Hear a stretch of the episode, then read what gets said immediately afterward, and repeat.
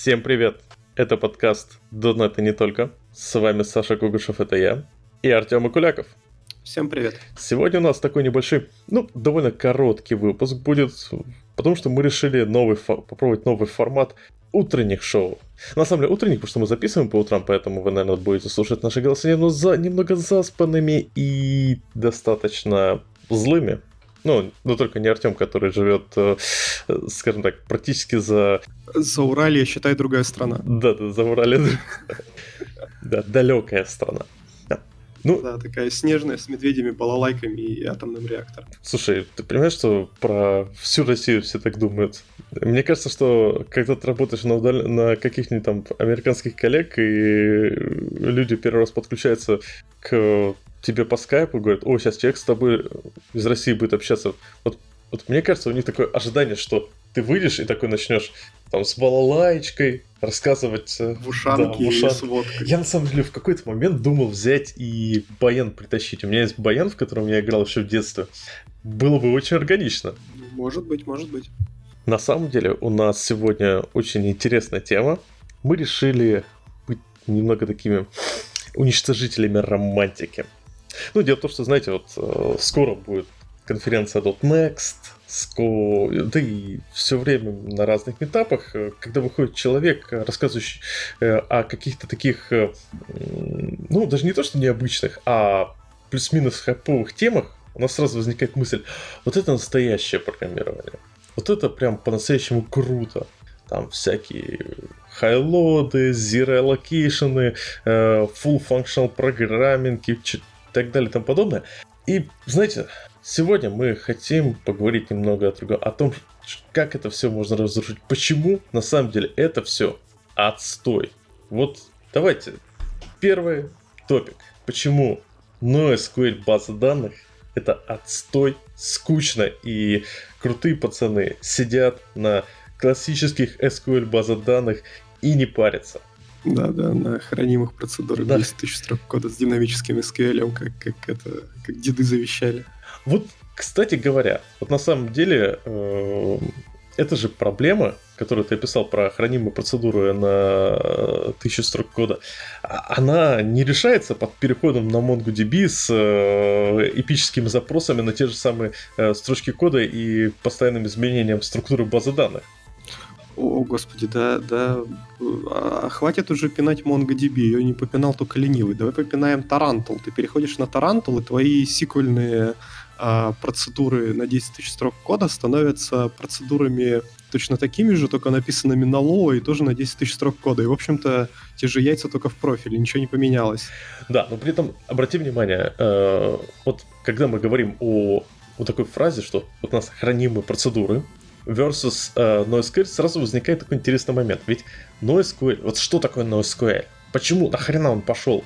Не потому, что там пришли ребята сказали, слушайте, нам SQL лень учить, поэтому мы просто сделали свою базу данных. Э, изначально же концепция была довольно простая. Э, реляционная модель, даже не то, что реляционная модель, а ACID гарантии, они э, были очень тяжеловаты, да и сейчас тяжеловаты для распределенной модели. То есть как... Ну, по сути, да. То есть NoSQL это попытка, ответ э, на то, как мы можем э, масштабировать наши базы данных, по сути, да. И ответ был довольно простой, что, ну, никак. Мы, мы не можем безболезненно отмасштабировать сиквельную базу, поэтому давайте что-нибудь из нее выкинем, скажем, что это больше типа не, не сиквел, и как-нибудь ее масштабируем. Да, ну, а по сути выкидывается что? Выкидывается же не SQL, да, потому что многие NoSQL решения предоставляют какой-то типа SQL, SQL-like э, язык, который можно выполнять, да, зачастую выкидываются какие-то гарантии. Да, у тебя либо нету каких-то там, ну, банально нету джойнов. Привет, Монго, ну, Монго завезли джойны недавно, но тем не менее. Либо у тебя там возможно, потери. Монги завезли и транзакции, ACID и чертов ступи. Я... Ну, почему знаю, что там не все так идеально, но я все равно в восторге от них. Ну, там очень ограничено, да, нет, но MongoDB, она же всегда пыталась себя позиционировать как, э, типа, in general базы данных, ну, то есть базы данных, которые можно использовать, вот просто взять и использовать, не думая о том, что это какое-то супер-сверхспециализированное решение, и тебе нужно сначала там 8 раз померить свой там профиль нагрузки, там все просчитать, там только потом выбрать какую-то там значит, э, базу, да, Mongo это просто вот Mongo, это как бы как сиквел, только проще, ну, с такой слабой схемой, потому что контроль схемы они тоже подвезли э, в своеобразном виде немножко, но тем не менее подвезли. Вот. Э, ты просто берешь Mongo, ставишь себе и используешь ее. То есть, ну, Mongo, она крайне популярна full stack JavaScript, да, потому что у тебя получается от фронта до базы все живет на JavaScript, в общем-то, прикольно. Вот. Ну почему нет? Нормальная тема. А, но прикол просто в том, что ну, мы просто уже на- начали, понимаешь, как это затягивает, да? Мы хотели э, по- поругать, но сиквел, а постепенно начали его хвалить. Ну, опять, давай, мы... давай сравним с э, тем же самым э, Microsoft SQL сервером, что в нем есть сейчас, с Postgres, моим любимым, что в нем тоже есть сейчас. И ты начинаешь понимать, что вот просто вот, давай, по поводу Монги. Э, я помню, читал шикарный докладик одного товарища по поводу Монги и прочих деталях. Он достаточно опытный разработчик, и именно с Монго очень много ковырялся. Он такую хорошую фразу сказал, что в SQL, если у вас тормозит запрос, это проблема запроса. Монге в большинстве случаев, если у вас тормозит запрос, то надо переделывать полностью весь, все данные, как они лежат в вашей MongoDB. Ну, слушай, это довольно спорное утверждение, потому что я сейчас могу прикинуть довольно много э, историй, когда если тормозит запрос, то это не тормозит запрос, а ты облажался со схемой.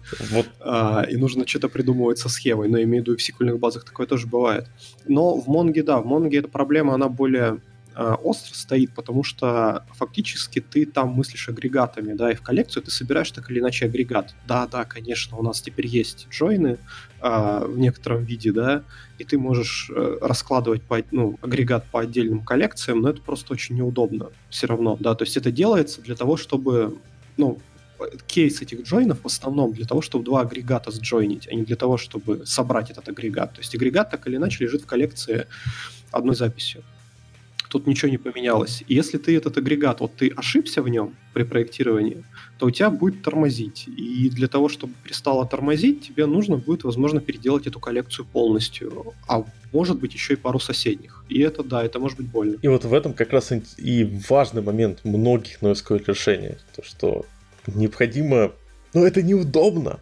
То есть это удобно для каких-то конкретных э, кейсов, и да, это действительно позволяет тебе э, реализовать очень много, ну, скажем так, э, распределенных решений с простым шардированием, простым э, репликацией. Хотя и в тех же ску- реляционных базах данных достаточно простое шардирование репликация, но там тоже возникает проблема с гарантиями. Но, опять же, давайте посмотрим на то, что имеем, имеем в обычной реляционной базе данных. Вот, понимаешь, ты сказал, что надо попробовать предсказать. То есть необходимо, чтобы человек понимал, какие у него будут данные, как у него будут данные в процессе, какие у него требования в течение, допустим, года прилетят. Э, и на основе этого пытаться предсказывать. В, если же говорить про реляционную базу данных, то в целом по больнице, если мы следуем ну, стандартным принципам по э, денормализации базы данных и не сильно не знаю, психуем созданием индексов, то проблем до супер больших данных у нас особо не будет. А когда у нас начинается ну, достаточно большой объем данных, то в принципе мы можем что? Мы можем попробовать э, денормализировать данные внутри одной таблицы. Ну, сначала мы ставим индексы, да, да, ну... потом мы начинаем денормализировать, э, пытаемся там как-то может быть, начинать переделывать схемку потихоньку, там где-то в юшку добавили материализованную, вот, где-то вот. еще что-то, При... куда-то что-то. Э, какой-то агрегат, может быть, если у нас Postgre, то взяли его json и хоп-хоп подсунули в табличку, там, чтобы побыстрее его собрать потом. Еще что-то, еще что-то. Ну, у нас есть э, довольно много инструментов для маневра. А главное, что эти правда. инструменты, они append only. То есть ты правильно сказал, материализованную вьюшку засунули, она не мешает всем остальным, она висит и...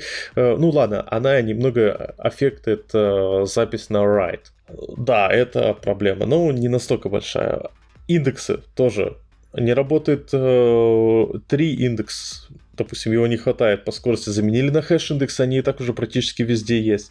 Э, мы можем добавлять дополнительный пилот к индексам. Э, тоже все замечательно. У тебя ты по факту можешь целые куски данных выкидывать, просто не залезая в таблицу, забирать все из индексов. И у тебя получается те же самые супер быстрые джойны, которые как бы... Ну, по сути, да, но тут, понимаешь, мне видится проблема с NoSQL, она немножко по-другому э, стоит. Да, она стоит в том, что э, NoSQL это на самом деле хорошая тема. Ну, вот правда, это прям здоровские решения зачастую, да, и тот же самый там Tarantul, который мы немножко пнули в начале, и Mongo, это отличные базы данных, которые хорошо решают определенные вещи, да. Вот, а, например, если вы строите честный CQRS, вот прям сильно честный, с двумя разделенными базами данных, физически разделенными, а не просто, чтобы две схемы замутили в одной денормализированной таблице, а в другом, ну, как бы, ну, в третьей нормальной форме все разложено, да, как любят делать, а прям ну, честно это, это, кстати, нормальный паттерн в реляционных ну, в общем-то, базах. да, это, это такой, как бы, CQRS для бедных. У тебя одна база, ты нормально все сделал, и, в общем-то, оно работает довольно быстро. Если тебе достаточно перформанса, то зачем ну, платить больше? Правильно же? Правильно. Угу. Вот. А, но, тем не менее, да, Mongo, она хороша вот на, на read, а, она, в принципе, довольно хорошая такая general база данных. У нее есть много особенностей, но, тем не менее, она плюс-минус хороша. Но, а, и, ну, в общем-то, если брать, там, и Tarantool хорош. Вот для ряда задач Tarantool очень хорошая база данных. Правда, драйверы для .NET там, ну, мягко говоря, не живой, но тем не менее. И там э, ClickHouse хорош, и там много-много-много э, NoSQL баз данных, они очень хороши. Но у них проблема, ну, примерно следующая. У них неправильный пиар, который создается как раз э, техногиками на конференциях. Потому что зачастую приходит чувак, там, из какой-нибудь прикольной конторы, э, которая, ну, имеет определенный там технический э, техническую ауру, да, и он приходит и говорит, у нас все, короче, было плохо, мы, короче, вот у нас была нагрузка, и мы под ней лежали просто. А потом мы взяли NoSQL базу данных X, вставили ее, и жизнь стала прекрасной. И как бы сидит зал там из 200 человек и такой, о, так, NoSQL база данных X хорошо, SQL база данных сосет, точка. Да, да, да, да, да.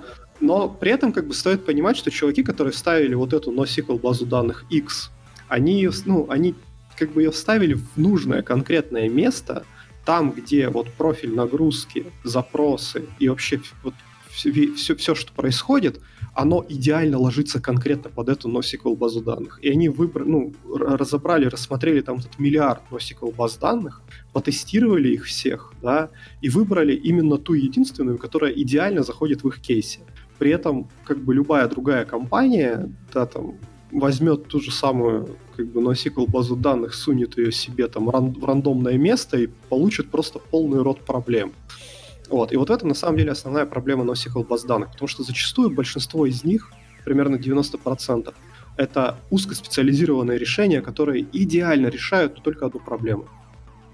А классический Postgres, да, там, или MS это базы данных, которые решают много проблем и на самом деле хорошо. Вот. Но есть некоторые кейсы, где им плохо. Вот. И вот с точки зрения именно разработчика, почему на самом деле разработка под, э, с использованием NoSQL баз данных отстой, это как раз вот этот самый кейс. У тебя с э, NoSQL базой данных очень много вещей, которые, э, которые рано или поздно тебе приходится делать руками. На самом деле, сколько этих историй про то, как ребята делают э, э, там, ну, по факту транзакции на сагах просто потому, что у них распределенная система. И в теории, если бы у них был просто жирный кластер Postgres или MS SQL или может даже Oracle, то они бы этих проблем не были. Не было у них. У них им не нужно было бы э, писать эту штуку, потом долго упорно тестировать, поддерживать, и все равно получать проблемы с isolation level, потому что сага тебе никакой isolation level не, не гарантирует. То есть... Ну, по сути, да. Но это на самом деле она чуть большая проблема, чем просто э, впендюрить, э, ну, чем, чем просто проблема NoSQL, да.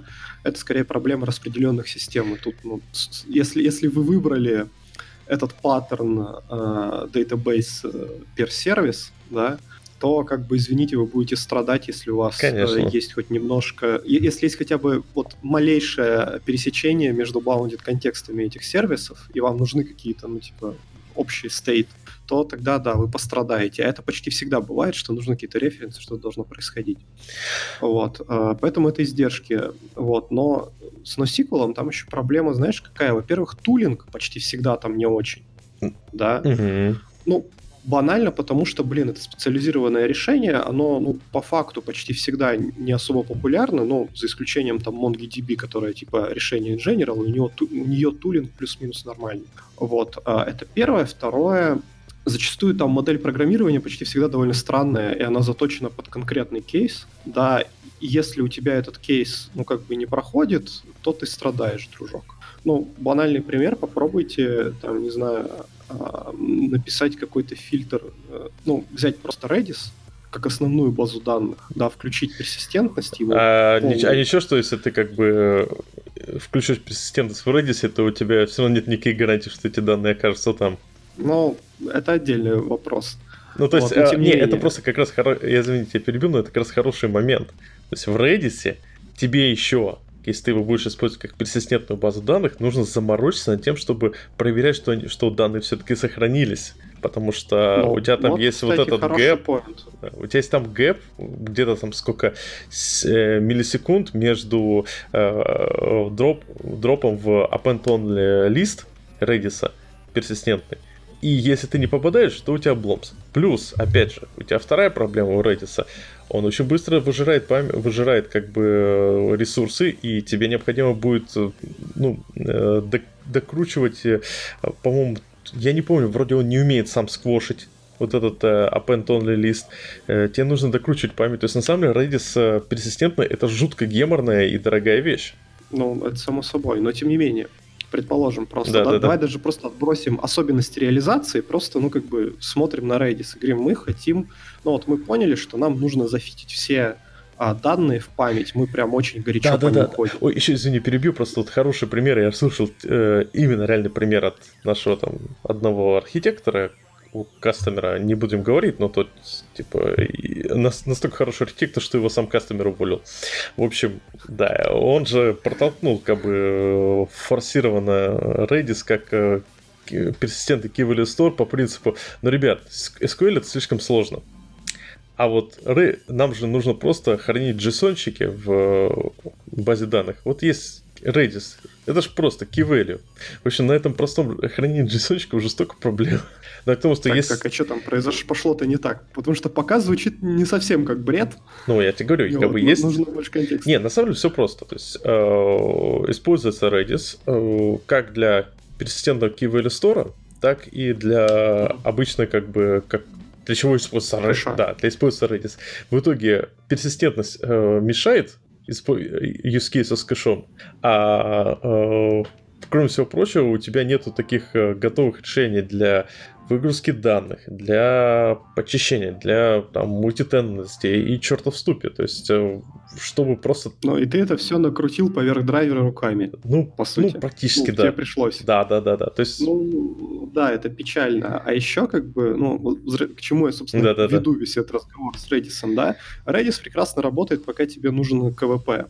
Ну, то есть, действительно, все понятно. Ключ дал, забрал value. Угу. Ну, а отдельная история там с типами в Redis, да, они такие специфичненькие, и там тебе приходится еще какой-нибудь там message pack прикрутить, чтобы это все сериализовать и десериализовать, если у тебя там какие-то, ну, ты там хранишь что-то более серьезное, чем 1, 2, 3, 15, мама была раму, да, вот, а, но тем не менее, но в какой-то момент почти всегда наступает такая история, что тебе нужно фильтрануться по value.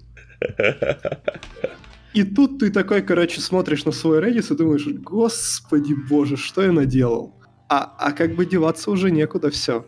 И ты как бы начинаешь использовать листы, э, качать лист и руками Они же, погоди, листы же это, фильтровать. Листы же по факту Q у них, насколько я помню. Ну, типа того, ну, набор строк да, просто. Да. Там вообще даже не, не супер важно, ты просто весь его выкачиваешь и потом фильтруешь то, что есть там. Короче, короче, это боль, да. Почему? Потому что мы используем э, классную базу данных, да, in-memory, которая была разработана для определенных кейсов. мы ее используем не для того, для чего она была нужна. Да, да, и да. как бы то, что в Redis есть персистентность, э, ребята, в Redis есть персистентность для того, чтобы кэш не греть. Все, точка. То есть, если вы пытаетесь использовать э, персистентность Redis для чего-то большего, чем как бы ускорить, ну, как бы заполнение кэша, да, при ребуте, то у вас большие проблемы.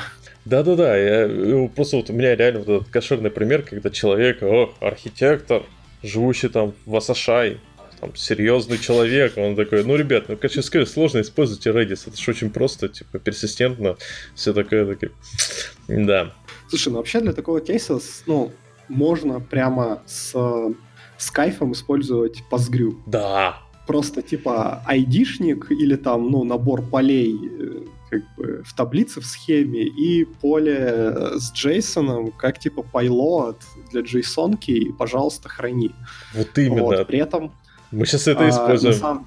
Это да, шикарно. на самом деле PostgreSQL э, можно сделать почти in memory. То есть там есть разные хитрожопые техники, ты можешь задрать ей э, там, shared buffers, там, workmem, там еще, еще, еще позадирать как бы параметры, она, ну, скорее всего, большую часть твоих таблиц она просто всунет в память и будет их там держать. Вот, это, это раз. А два, там еще есть как бы хитрый финт, когда ты можешь сделать RAM-диск, вот, э, и это table space перенаправить на этот RAM-диск, и фактически у тебя таблица прям всегда будет в памяти. Но, если прям но сильно погоди, хочется, мы сейчас уже переходим к другому возвращению, э, как использовать э, general purpose базы данных для каких-то конкретных случаев. Ну, ну, понимаешь, просто если говорить о там каких-то хайлоадах или вот этих вот странных, тяжело решаемых задачах, да, то а, там как бы приходится куда-то двигаться. Ты либо берешь NoSQL и пытаешься сделать из него in general базу данных, что получается обычно плохо. Либо берешь general базу данных и пытаешься решить свой кейс странный, ну, типа, в терминах этой базы данных. Ну и третий вариант, когда ты ставишь и то, и то рядом и делаешь между ними какой-то синк. Ну, вот я, если честно, как бы больше все-таки отношусь к адептам под, использования подходящего инструмента просто по одной причине. А, тебе проще найти сэмплы. То есть, если у тебя есть как бы та же самая NoSQL база данных, которая нужна под конкретное решение. То есть там, ну давай пример, вот Elasticsearch тоже NoSQL база данных по факту. Она именно хорошо спроектирована для э, search, удивительно. Потому что она на, базе Lucene реализована. Очень шикарного движка именно для full text search. И при этом как бы энграммы есть и в том же Postgres. Слушай, у нас прям сегодня, ну, сегодня подкаст «Любовь к Postgres». Ну, Postgres прекрасен. Да, да, да. Как бы, ну, при всех его недостатках он все равно прекрасен. Да, но при этом, понимаешь, давай просто пример. Вот это еще одна причина, почему... Э, точнее, переходим ко второму варианту. Почему э, хаки рядно, разные вокруг э, традиционных реляционных баз данных — это отстой. Понимаешь, найти сэмплы, как в Elasticsearch получить супер хороший search там по первым там трем-четырем символам в, с разбитием строк и так далее и тому подобное. На самом деле это такая вещь нетривиальная. С учетом там китайского и э, монгольского языков легко.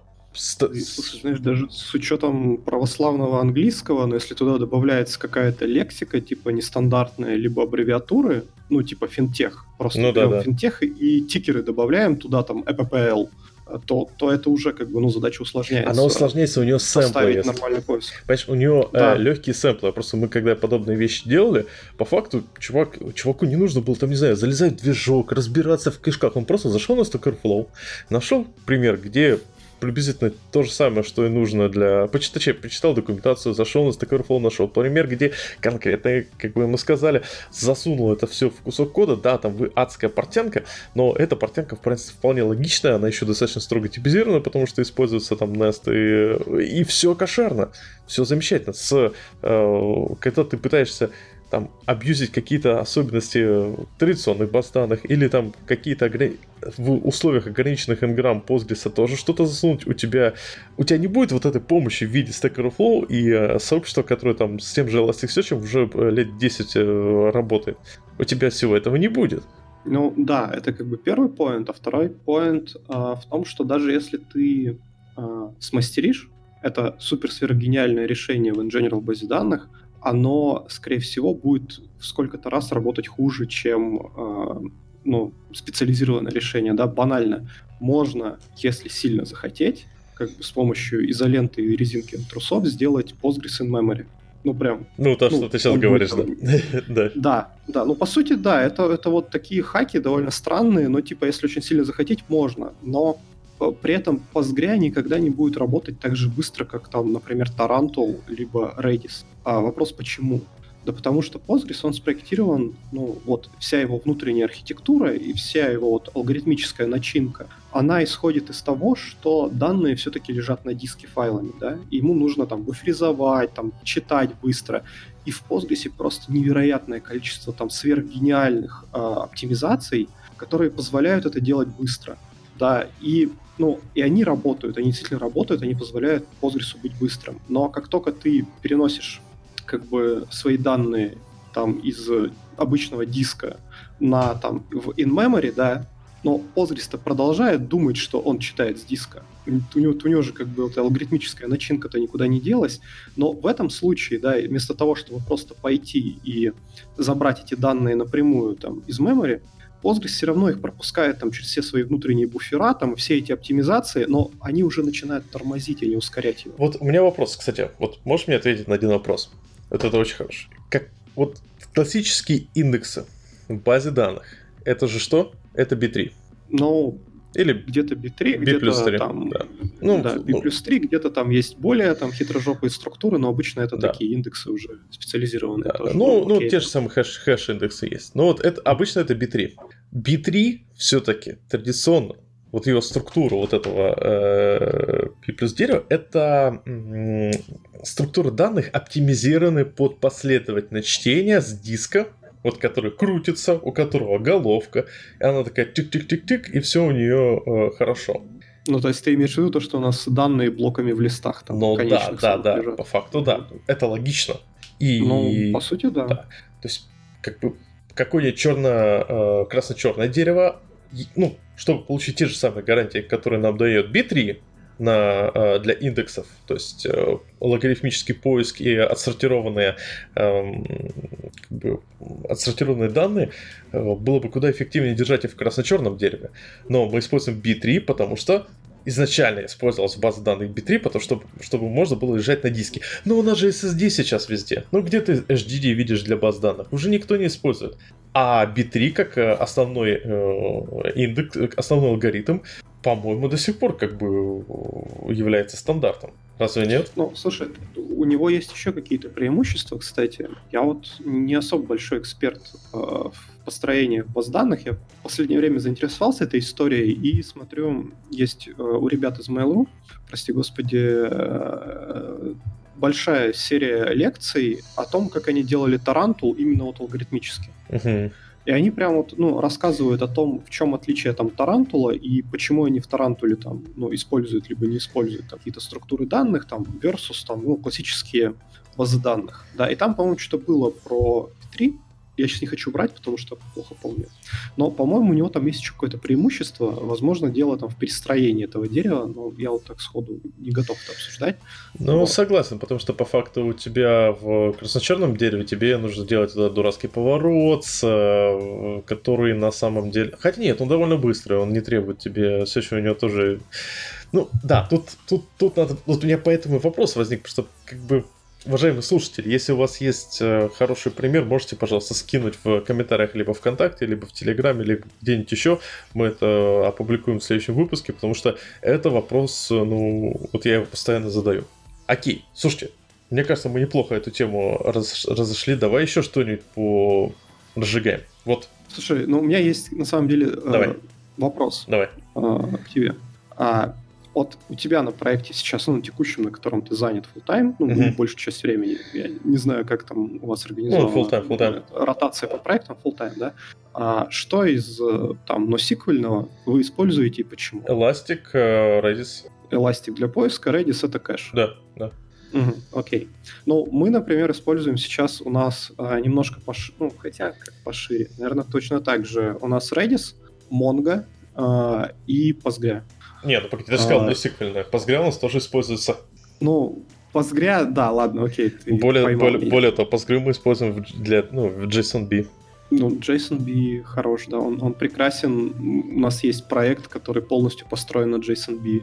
То есть мы там тянем э, ну, большие агрегаты из нашего сиквела, перестраиваем их в JSON и потом просто э, ну, выделяем какие-то поля для фильтрации и сортировки, вот, и потом через запишку очень-очень быстро отдаем уже готовый пререндеренный JSON там, со всеми сортировками, со всей этой историей. Круто работает. Да, причем мне, кстати, что нравится э, в относительно как бы JSON-B и Postgres, э, ну да, у тебя получается маленькая Mongo для каких-то конкретных случаев. Просто у нас э, был вот такой кейс в SQL сервера, то есть вот, на самом деле у многих людей возникает ощущение, что JSON-B в Postgres это что-то такое невероятно крутое, которое никого нет.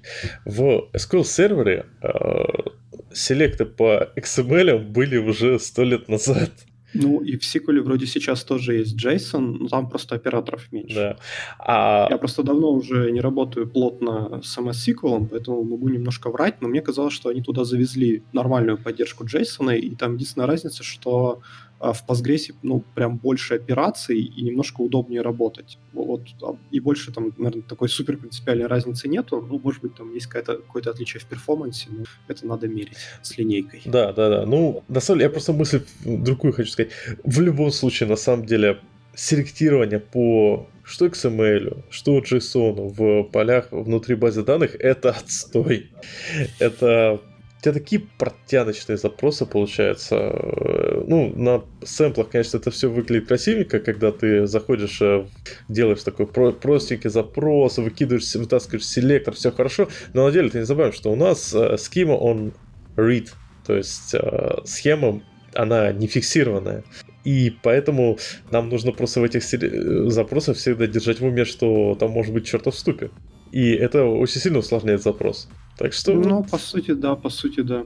Особенно если приложение большое и много кто может ее поменять. Если это какой-то мелкий микросервис, то, в принципе, еще это ну, не так остро проблема стоит. Ты плюс-минус можешь как-то контролировать схему.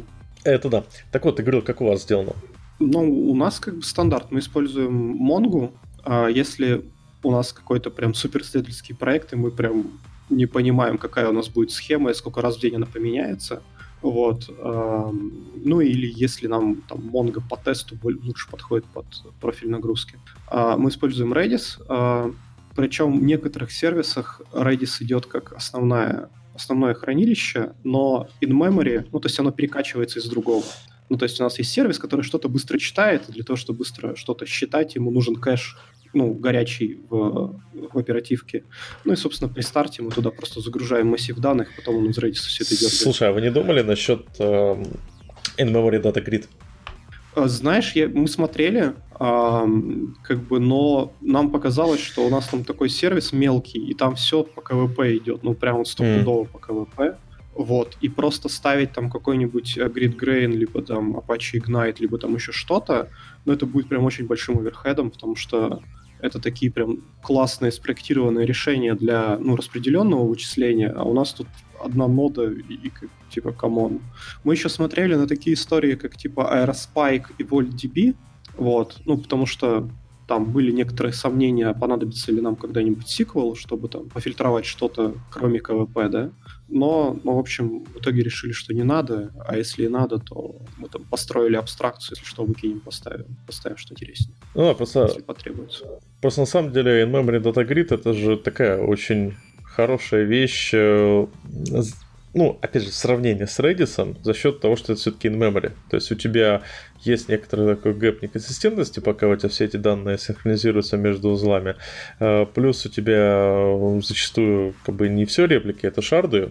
Но если как бы держать в уме кейс, что у тебя там, условно говоря, таблица является репликой для всего, э, и э, записей мало, то это же шикарно, потому что доступ к Redis все равно не бесплатный. Это все равно внешний, до, внешний доступ через внешний API, это не in-process решение. А когда у тебя in-process все в memory, то все кошерненько.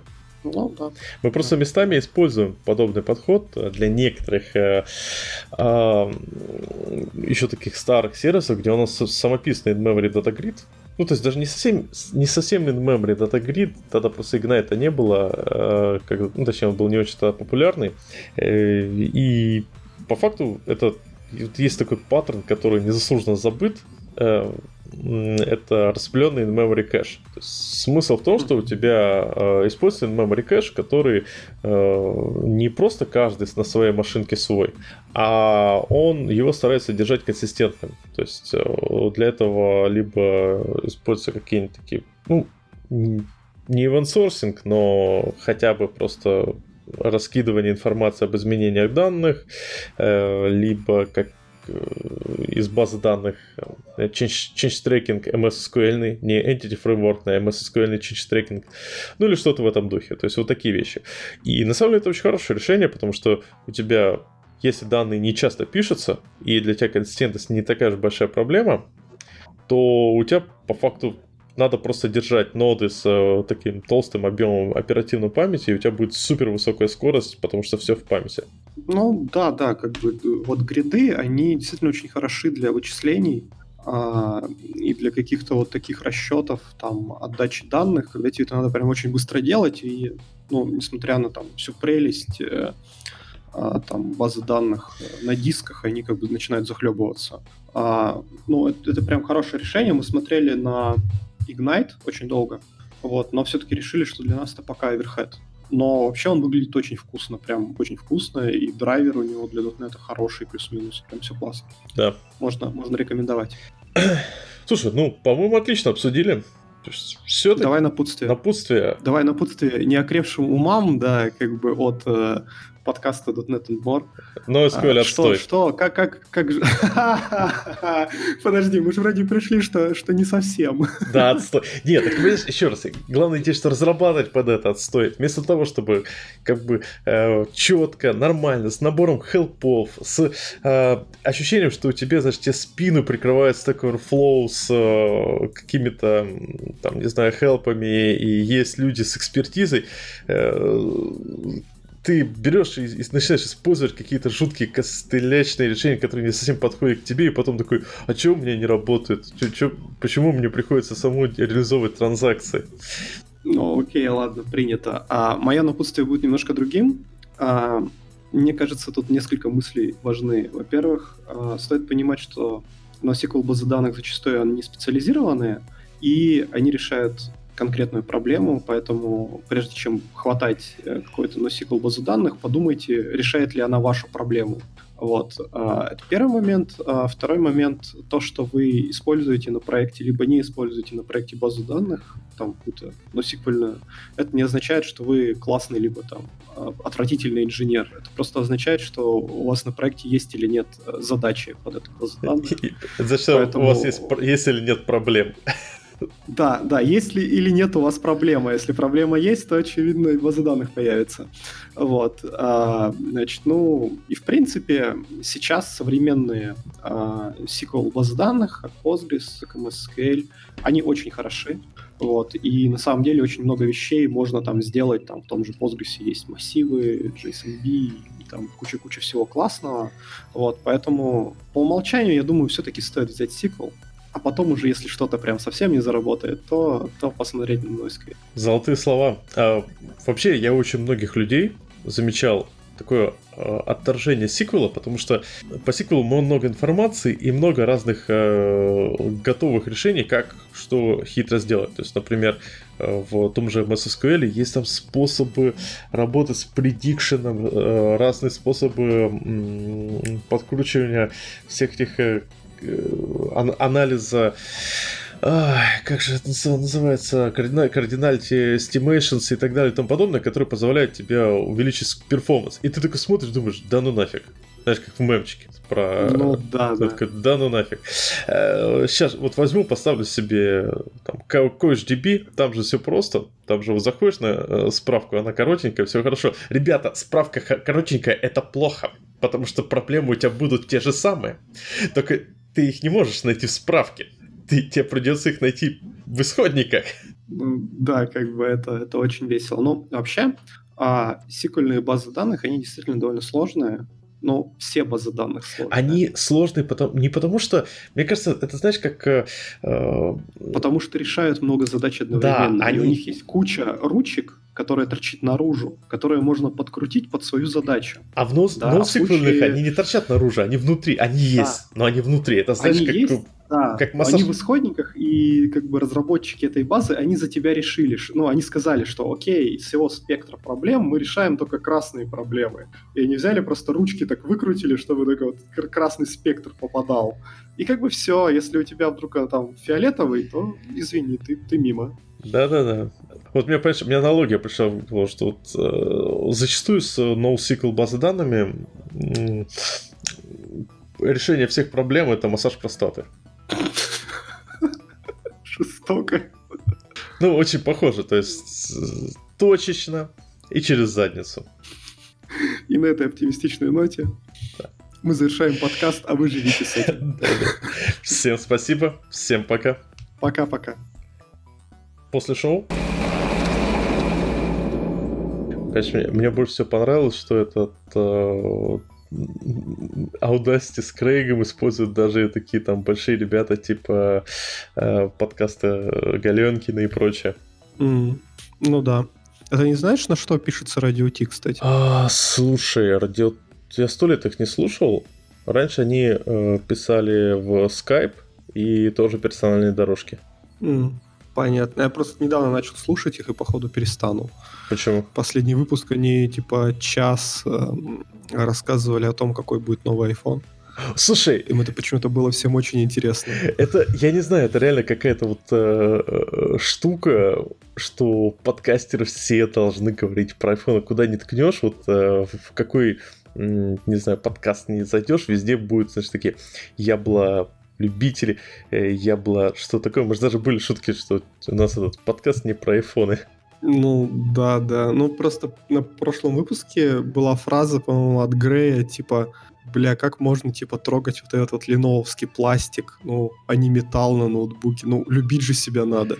А... Я такой сижу и такой, мне нравится леновский пластик, он прикольный, матовый, шероховатый а, на ощупь. А кто мешает купить металлический ноутбук не Apple? Не знаю, наверное, у этих людей в голове типа какая-то жесткая категоризация металл, Apple, все остальное не существует. Ну, вот я у меня сейчас, эм, как называется, э, HP Note. Я его mm. покупал, ё-моё, безумное количество лет назад. Ну, не совсем безумное, но где-то 4 года назад. Ну, многовато. Он, он еще на кабелейке. Вот просто для осознания. Mm. Слушай, шикарный ноут. Он весь алюминиевый. То есть такой как бы еще смотри, алюминиевый ноут с э, SSD и HDD, то есть комбинированная, как бы у тебя терабайтник и 100, 100 гигабайт SSD-шки, э, с полностью металлическим корпусом, э, с адекватным, как бы, ну, ультрабучным, но все-таки адекватным i5 и расширяемой до 16 гигабайт оперативкой. Вот это сколько его взял в прошлом, ну, пару лет назад? Я думаю, 1050. Да, 53 тысячи. Это на самом деле очень недорого, я считаю, для Note. Ну, да. Ну, я покупал свой Dell, но он, правда, этот э, пластиковый все-таки. Вот, э, предыдущий до Мака. И он стоил 60 тысяч, там полноценный проц, не, ну, не энергоэффективный, офигенно, не урезанный. Офигенно. А вот этот а, очкишный, который. А вот это офигенно. Вот. А, и типа, ну, 16 гигабайт оперативки, и, ну, SSD, ну, э, этого второго харда нету, правда.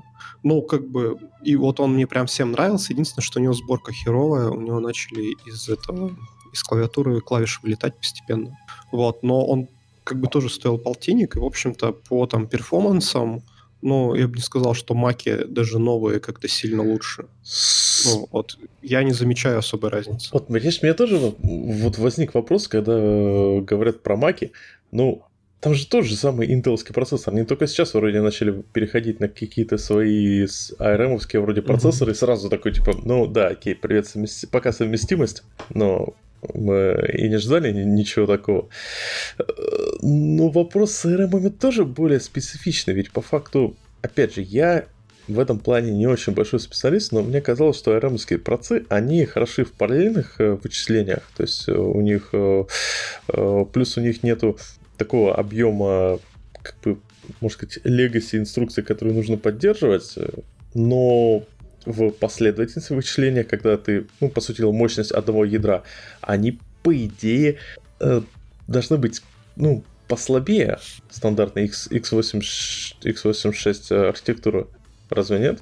Ну, это зависит. Там, ну, там есть же эти э, риск и миски, да?